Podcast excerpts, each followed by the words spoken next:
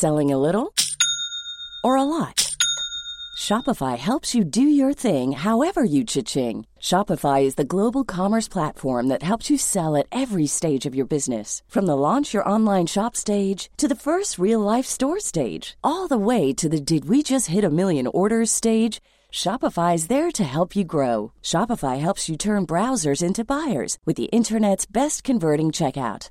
36% better on average compared to other leading commerce platforms because businesses that grow grow with Shopify. Get a $1 per month trial period at shopify.com/work. shopify.com/work.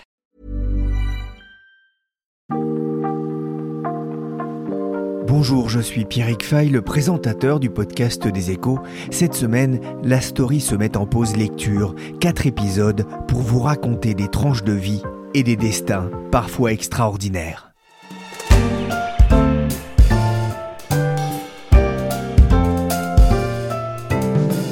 Si on enlevait les élèves teigneux et l'administration absurde, l'enseignement deviendrait un petit coin de paradis. Les profs qui se coltinent à longueur de journée des loustiques excités dans des lycées craignos sont de vrais héros.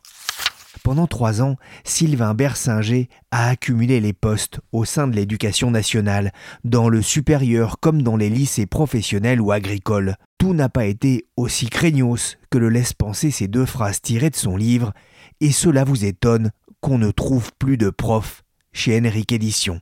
Tu m'étonnes, John Mais après avoir embrassé cette profession, il a décidé de la quitter pour devenir économiste au cabinet Astérès, enseigner éduquer, des missions nobles et nécessaires dans une institution en perpétuelle réforme. La fin de cette année est encore marquée par un branle-bas de combat autour de l'éducation nationale, avec notamment un plan présenté par le ministre Gabriel Attal pour redresser le niveau des élèves. Mais y aura-t-il encore des profs pour ça? Prof Ah bravo! Mais non, j'allais écrire mort au profiteur J'essaie, moi je suis la reine d'Angleterre. J'ai expliqué ça, monsieur le directeur Rarement dans ma carrière, il m'a été donné de souffrir pareille provocation. Je me fais du souci pour vous, mon jeune ami. Que suggérez-vous, le bouillon? Euh, du, bon. Je propose de lui faire copier 300 fois Je ne dois pas souiller d'inscriptions ignominieuses les portes de mon établissement scolaire, lieu dédié à l'éducation et à l'élévation spirituelle dans les valeurs de la République. Hum. Enfin, jusqu'à établissement scolaire, ça ira. Bonjour Sylvain Bersinger. Bonjour. Pourquoi ce livre? Pourquoi avez-vous eu envie de raconter euh, cette expérience de prof?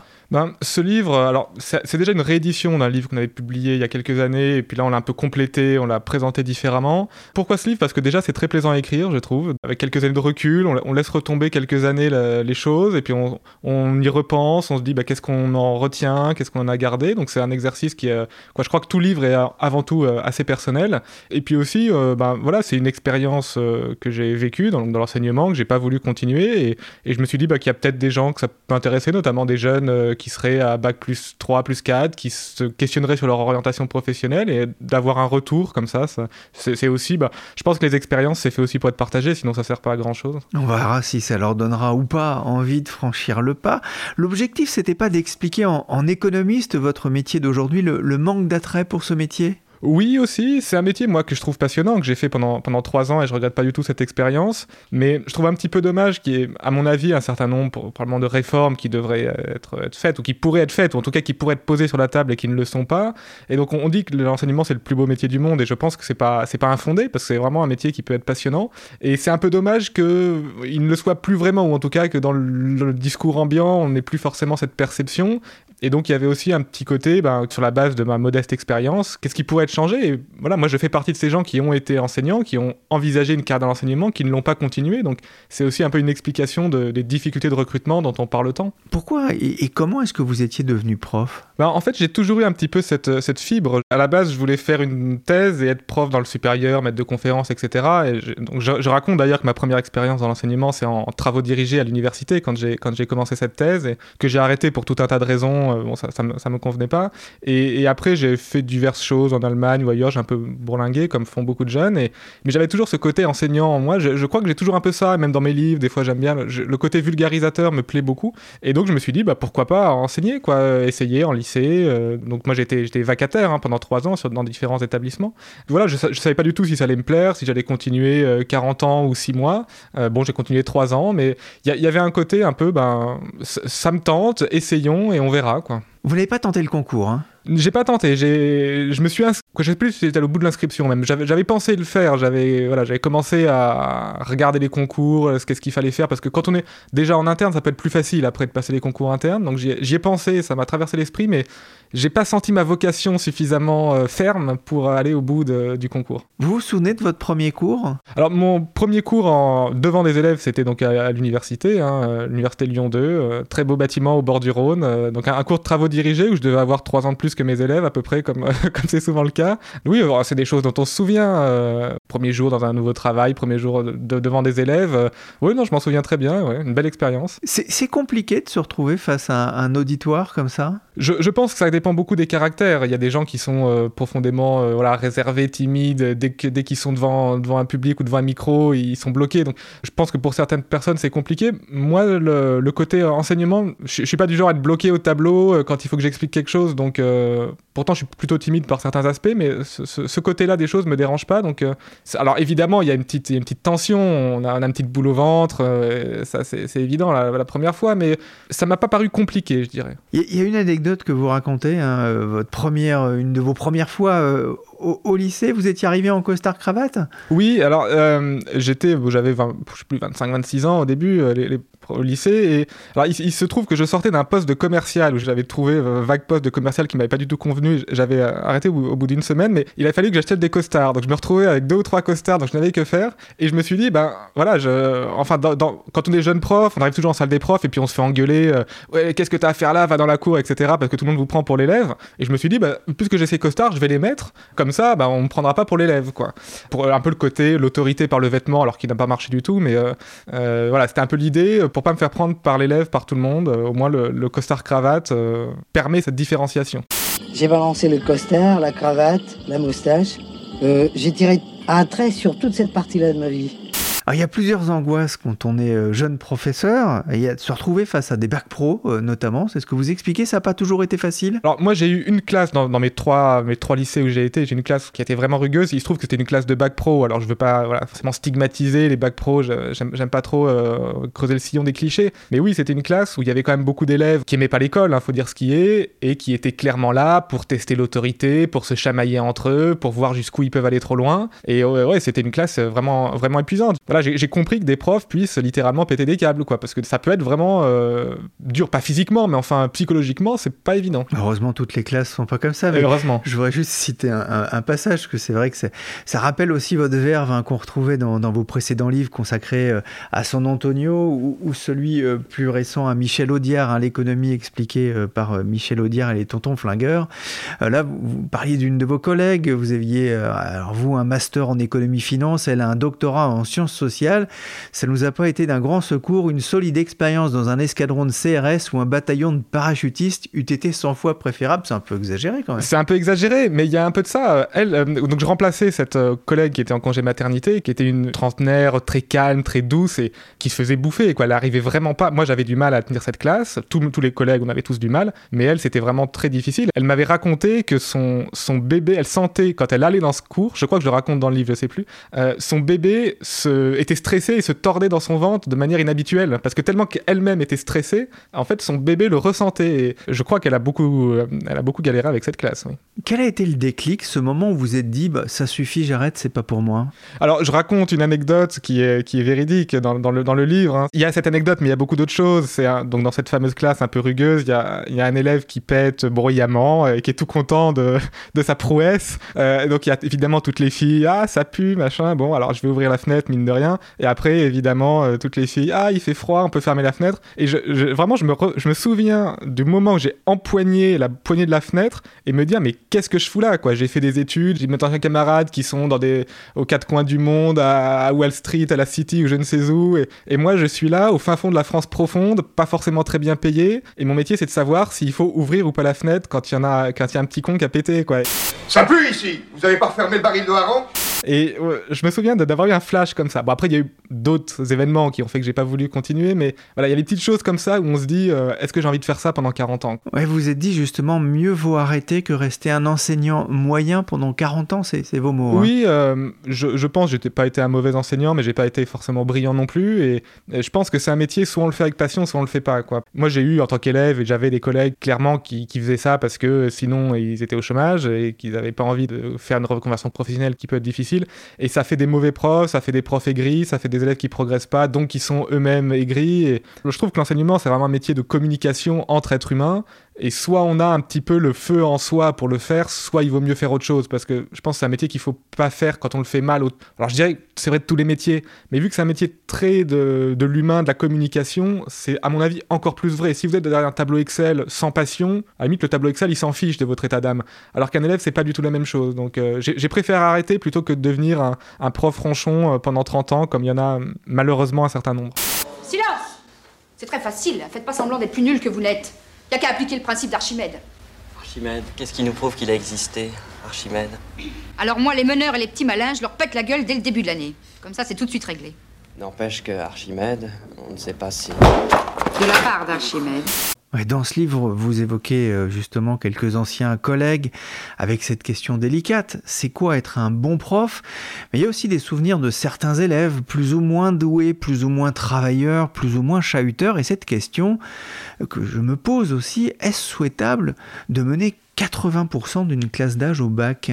Pas forcément. euh, c'est vrai qu'on a un petit peu en, France, c'est peut-être moins vrai dans les pays germaniques, cette volonté de dire les études disons, intellectuelles sont les plus prestigieuses et les études plus manuelles ou plus pratiques, plus professionnalisantes sont un petit peu euh, dénigrées ou en tout cas moins, moins considérées. Et je pense que c'est un peu dommage parce que c'est vrai que des fois, moi j'en ai eu dans mes classes hein, des jeunes qui sont pas scolaires, qui n'ont pas l'esprit pour ça, quoi. Être assis sur une chaise, à faire des dissertations d'économie, c'est pas leur truc. Mais les parents, c'est notamment les parents, à mon avis plus que l'école là-dedans, qui, qui les poussent, qui disent voilà, je veux que mon, enfant fasse telle filière. Et, et donc des élèves qui des fois bah, vont redoubler plusieurs fois, vont être un peu en difficulté, en souffrance, alors que sur des filières plus professionnalisantes, ils auraient peut-être plus pu s'épanouir, et quitte à reprendre après des études au cours de, au cours de leur vie. Donc c'est vrai que je, trouve qu'on a malheureusement, on considère avec un peu de dédain les filières professionnalisantes, dont l'enseignement agricole. D'ailleurs, j'en parle parce que j'ai enseigné dans, dans l'enseignement agricole. Et je trouve que c'est un peu dommage parce qu'on on sait très bien, et on le voit dans l'exemple en Allemagne, en Suisse, où il y a des filières professionnalisantes qui marchent bien. Les, les élèves sortent à 16, 18, 20 ans selon le niveau, avec un, un diplôme professionnalisant concret, des entreprises derrière qui sont prêtes à les embaucher. Et y- voilà, il n'y a pas de chômage, il y a une insertion professionnelle qui peut être très fluide. Et je pense qu'il faut, alors il faut pas que, évidemment que tous les élèves fassent ça, mais il faut vraiment considérer qu'une filière professionnalisante de type bac pro, BTS, euh, bac techno puisse être aussi un vrai, euh, une vraie formation.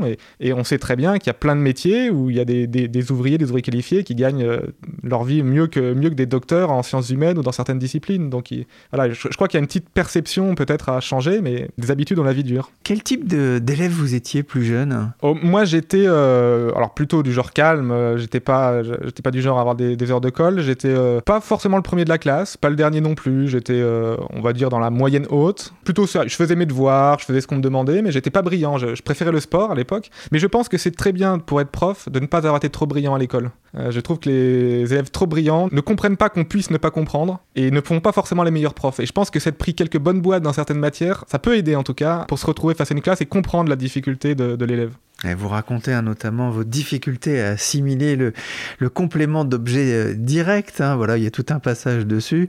Euh, votre carrière, elle a finalement été assez courte, hein, vous le disiez, euh, trois ans, avec des expériences très variées dans l'enseignement catholique, dans des lycées agricoles, vous le disiez, auprès de Bac Pro. Pour autant, est-ce que c'est pas trop court, trois ans, pour finalement cerner ce que vous appelez le, plus beau métier du monde? Alors oui, c'est un peu court, mais je pense que ça suffit quand même parce que bon, trois ans, j'ai fait aussi un petit peu avant et après en fac DTD, donc donc on a quand même le temps dans plusieurs types d'établissements, euh, avec de la seconde au BTS, donc un panorama quand même assez large. Après, c'est sûr que plus on continue, plus on peut trouver d'autres euh, voies, mais moi j'avais cette sensation que j'avais plus envie de faire ça pendant encore 10 ou 20 ans, et j'ai clairement senti dans mon dernier poste que voilà, je commençais à en avoir marre, et, après, oui, peut-être que si j'avais continué, j'aurais peut-être vu euh, des choses différentes, mais je pense que c'est des choses un peu personnelles, on le sent ou on le sent pas, et moi j'ai senti qu'il fallait que j'arrête. Que faudrait-il faire pour rendre ce métier plus attractif aujourd'hui? Alors, vaste, vaste programme. Je, je, pense que pour beaucoup de jeunes, et moi ça a été mon cas, quand on a 20 et quelques, et qu'on passe le concours, et on se dit, ben ok, je vais faire de l'enseignement jusqu'à la retraite, donc jusqu'à 60 et quelques. Bon, d'ici là, il y aura d'autres réformes, donc on va dire jusqu'à 64 ou 5, je sais pas. Ce que vous appelez prof à vie. Hein. Voilà, prof à vie. Et, et, alors, ça peut être passionnant. Moi, j'avais des collègues qui, qui adoraient ça, c'était leur passion, et tant mieux, je veux dire, c'était des très bons profs. Mais je trouve que pour beaucoup de gens, et moi ça a été mon cas, euh, en fait, c'est un métier très monotone quand même. Hein. Si vous êtes, mettons, prof de SES dans, dans mon cas, bah, pendant euh, plusieurs décennies, vous avez. Bon, alors les programmes changent très peu, on change quelques virgules ici ou là, mais vous allez répéter à peu près la même chose face à à peu près les mêmes classes pendant toute votre vie professionnelle. Et c'est un univers qui est quand même assez fermé, assez cloisonné. Il y a peu de possibilités d'évoluer. Il y en a, hein, mais c'est pas. La, voie traditionnelle, c'est quand même de faire ça toute sa vie. Il y a peu de liens avec le monde extérieur, donc peu de reconversion possible. Et je pense que pour beaucoup de jeunes aujourd'hui, se dire, bah voilà, je vais faire que ça, même si ça me plaît, même si moi c'était mon cas, je crois qu'il y a beaucoup de jeunes qui disent, bah oui, ça pourrait me plaire. Mais c'est dire, je, me mets dans une voie. Et c'est pour ça aussi, c'est pour rebondir sur votre question, pourquoi est-ce que j'ai arrêté un peu vite aussi, c'est que si on y passe 10 ou 15 ans, la reconversion est plus dure après aussi. Donc, euh... C'est ce que vous dites, faudrait peut-être leur permettre de faire autre chose pendant quelques années et de revenir oui. sans forcément repartir euh, au tout début en fait. Oui, mais je, je crois qu'il y a, il y a à la fois beaucoup de profs, de ce que j'ai pu en voir en salle des profs, parce qu'évidemment on discute avec les collègues, c'est pas qu'ils aiment pas leur métier, mais ils aimeraient aussi voir autre chose. Et je crois qu'il y a beaucoup de gens à l'extérieur du système de l'enseignement, moi je le vois avec des collègues économistes, qui aimeraient enseigner, qui se disent bah ouais pourquoi pas, moi je serais prêt à accepter euh, X% de baisse de mon salaire parce que ça me plairait d'enseigner. Et vu qu'on a un peu des carrières en silo, c'est-à-dire que la carrière typique de l'enseignant c'est on passe le concours à 20-25 ans et on passe toute sa vie, les reconversions sont, sont pas faciles et je pense qu'on pourrait trouver plus de profs parce qu'il y a toujours cette question euh, des, pénuries. On à mon avis, euh, chaque rentrée, on va en parler euh, pendant des, années. Il y a beaucoup, à mon avis, de professionnels extérieurs au monde de l'enseignement qui aimeraient. Mais le problème, imaginez, vous êtes un économiste de 40 ou 50 ans. Si vous vous dites, bah, j'aimerais faire de l'enseignement, vous allez commencer sur un poste de vacataire au salaire le plus bas. Et, et en fait, vos 20 ans d'expérience professionnelle d'économiste ne sont pas du tout considérés, en fait, alors que vous avez quelque chose à apporter. Et donc, je pense que ça pourrait être une piste de faciliter le brassage des carrières et de se dire, bah voilà, un professionnel qui a 20 ans de bouteille et qui vient enseigner, il a quelque chose à dire, donc il a une valeur, parlons gros sous, il a une valeur sur le marché, et donc on le prend avec un salaire, euh, on va dire qu'il n'est plus un salaire tout à fait débutant non plus.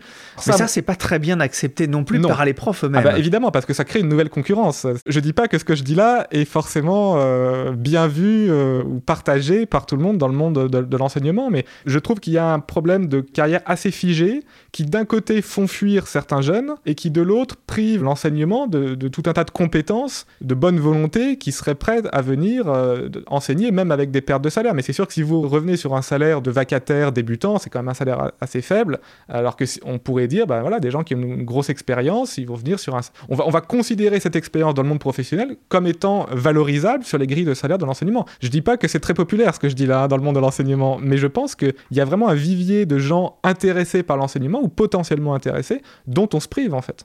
Alors aujourd'hui, on invente un exercice, on le fait, on le corrige, tout seul et en silence. Hop, c'est parti. Le monde de l'enseignement souffre de son repli hein, sur lui-même. Hein, c'est ce que vous décrivez euh, et ce que vous expliquez aujourd'hui au micro euh, de la story. On a pu voir effectivement euh, les cris d'orfraie quand on a voulu embaucher des profs via Pôle emploi sans passer par le concours.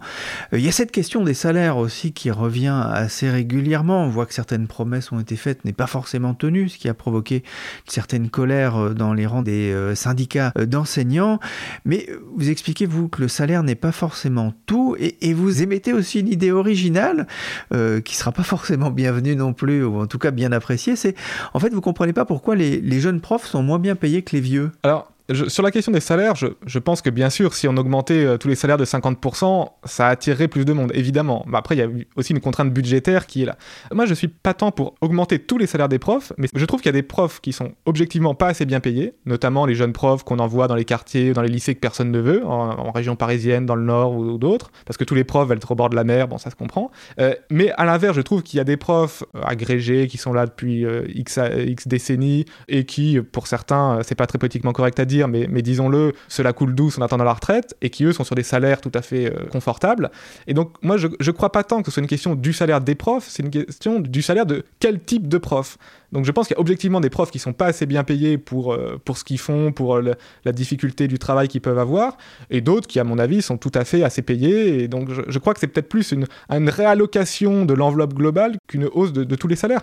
Et oui, je, trouve que la, manière dont augmentent les salaires à l'ancienneté dans l'enseignement n'est pas très pertinente et peut décourager aussi des, des, jeunes vocations, parce que je veux dire, c'est à 25-30 ans, quand on se lance dans la vie, qu'on a besoin d'un peu plus d'argent, quand on a 55 ou 60, euh, que l'emprunt remboursé, que les gosses sont partis, on en a moins besoin. Pourquoi est-ce qu'un jeune prof serait moins compétent qu'un plus vieux? Il, a, il apporte sa jeunesse, il apporte sa fraîcheur, il apporte une certaine proximité avec les élèves. Donc il y a ces grilles de salaire qui augmentent euh, voilà, de manière mécanique à l'ancienneté. Donc je pense que ça ne changera pas, parce que je pense que les profs, ils sont très attachés. Euh, quoi, les profs qui sont là depuis longtemps, ils sont très attachés. Vous n'êtes pas toujours tendre avec certains de vos anciens euh, collègues. Il y a Pépère et Mémère notamment qui apprécieront sans doute. Alors ils étaient dans le supérieur. Comment votre livre a-t-il été accueilli d'ailleurs par le, le corps enseignant, vous le savez Alors, je ne sais pas du tout. Déjà, mon, livre n'a pas eu énormément d'écho. Alors, vous l'aidez à avoir de l'écho, mais je euh, j'ai pas eu forcément de retour. Et, et ça fait quand même euh, maintenant quelques années que je travaille comme économiste, donc j'ai un peu perdu des liens avec mes anciens collègues, donc euh, je sais pas du tout en fait. Mais j'ai eu quelques retours de, de, profs, alors pas forcément de collègues, mais de gens qui l'ont lu et qui, dans le fond étaient quand même d'accord avec voilà pas mal, pas mal de choses. Après évidemment tout le monde n'est pas d'accord avec tout, mais les quelques retours que j'ai pu avoir, euh, les gens étaient plutôt d'accord avec la, c'est vrai que je suis un peu critique, hein, parce que je suis pas resté dans, l'enseignement, donc c'est bien que j'ai des critiques à formuler. Mais en fait, quand vous êtes en salle des profs, vous vous rendez compte que les pires critiques des profs, c'est peut-être les profs eux-mêmes. Alors après, quand les syndicats de profs sont dans les médias, ils sont ils ont un autre discours, mais, mais en salle des profs, on casse beaucoup de sucre sur le dos, sur, euh, sur le ministre, sur le système, sur plein de choses. Donc euh, les, profs sont, sont, pas forcément tendres avec, euh, avec eux-mêmes. Il y a aussi l'idée de réduire la taille des classes. Vous dites, plutôt qu'augmenter les salaires, il faut peut-être s'intéresser aux conditions de travail, effectivement, des classes de 35, 37, 38 élèves euh, dans, euh, en première ou en terminale, c'est compliqué de les aider à bien préparer le bac. Euh, à quoi ressemblerait l'école idéale pour vous? Pour moi, l'école, idéale entre guillemets, ce serait une école un peu plus un peu plus ouverte sur le monde, un peu plus ouverte sur euh, l'international déjà, parce que en fait, on ne sait pas très bien ce qui se fait à l'étranger. Hein. Quand, un prof français va à l'étranger, il va à l'étranger en général dans un lycée français, donc avec le même, la même organisation. On nous parle du modèle euh, finlandais, du modèle de Singapour, du modèle de ceci, cela. En fait, on n'en sait rien. De, on ne sait, sait, pas vraiment, on sait vaguement. Mais euh, donc, je pense qu'il faudrait déjà essayer de brasser avec ce qui se fait à l'étranger. On trouverait peut-être des, nouvelles façons de faire. Et si il y avait des profs étrangers qui venaient dans nos classes, ils diraient peut-être, mais enfin vous faites ça, mais c'est complètement bête, pourquoi vous faites pas autrement? Et puis sur le monde professionnel, je vais pas dire de l'entreprise, sinon on va me dire que je suis un affreux libéral, mais le, monde professionnel, ça peut aussi être la fonction publique ailleurs que, que, dans l'enseignement. Et, c'est à, ce, à ce titre-là que moi, le modèle de l'enseignement agricole, je le trouve intéressant parce qu'il il est, il est plus ancré sur le, sur le monde professionnel, plus ancré sur les débouchés professionnels des élèves.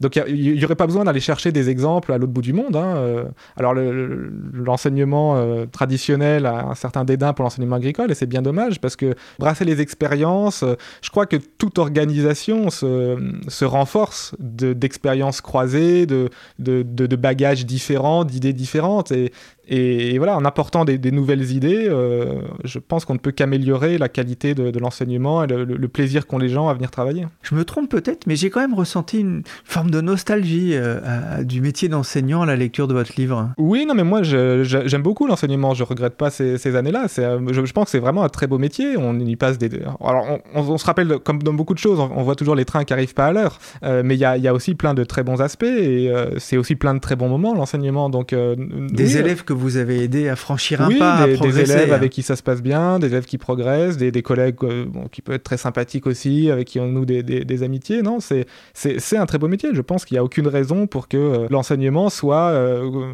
soit un peu contraint d'avoir du mal à recruter. En- à mon avis, avec quelques voilà quelques changements, quelques ouvertures, on pourrait très bien faire venir plein de gens motivés et, et- et avoir vraiment un enseignement de très bonne qualité. Parce que la plupart des profs sont compétents, il faut pas l'oublier. Merci Sylvain Bersinger, auteur de Et ça vous étonne qu'on ne trouve plus de profs chez Henrik Édition. Demain, dernier invité de cette story de fin d'année, deux épisodes à la rencontre du papa de Prince of Persia. Cet épisode de la story, le podcast des échos, a été réalisé par Nicolas Jean, chargé de production et d'édition Michel Varnet.